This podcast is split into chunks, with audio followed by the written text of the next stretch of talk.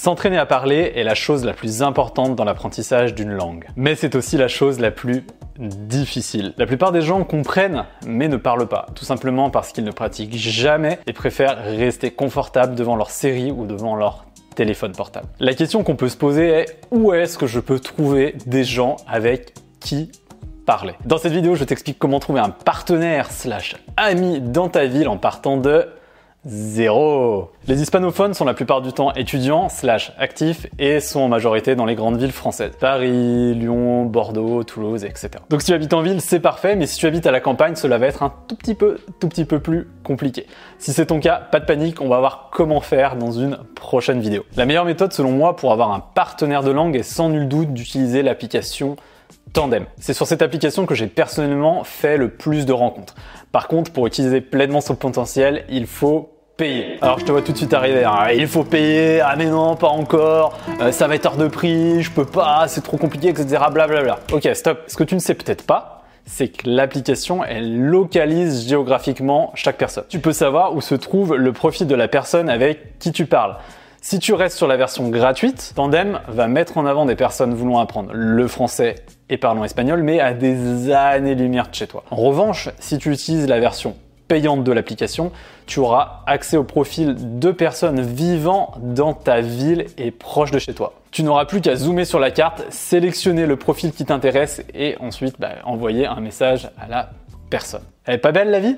Pour une bonne utilisation de l'application, on va regarder ensemble comment faire un bon profil. déjà, la première étape, c'est choisir une photo de profil euh, qui permet de bien te reconnaître et ensuite eh bien, d'écrire une petite description. Alors là, j'ai mis euh, quelque chose euh, à titre d'exemple. Hein. Tu peux dire Hola, me llamo Patrick, tengo 30 y vivo en Lyon.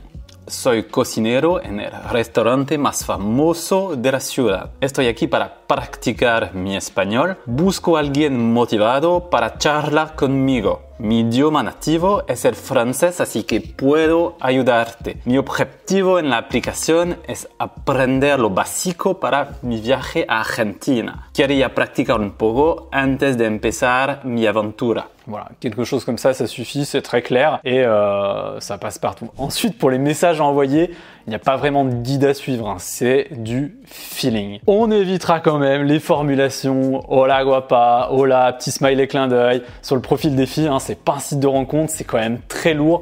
Donc les mecs, calmez-vous. Après, je vais pas te mentir, même si le but de l'application euh, et vos échanges linguistiques, eh bien, un bon nombre d'utilisateurs slash utilisatrices présente euh, sur cette application, eh bien, il l'utilise comme Tinder et souhaite faire des rencontres amoureuses. Donc à toi de faire le tri ou de clarifier les choses eh bien, dès le début. Pour envoyer un bon premier message, si tu ne sais pas quoi dire, voilà, tu peux commencer avec le Hola, comment estás Bon, c'est vraiment basique.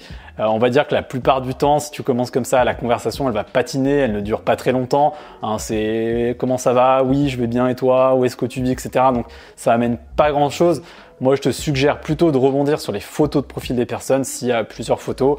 Euh, je dis n'importe quoi. Hein. Salut machin, j'ai vu que tu étais en Pologne, j'y suis allé moi aussi. Je sais pas, est-ce que tu as vu tel bar, est-ce que tu as vu tel musée, telle place?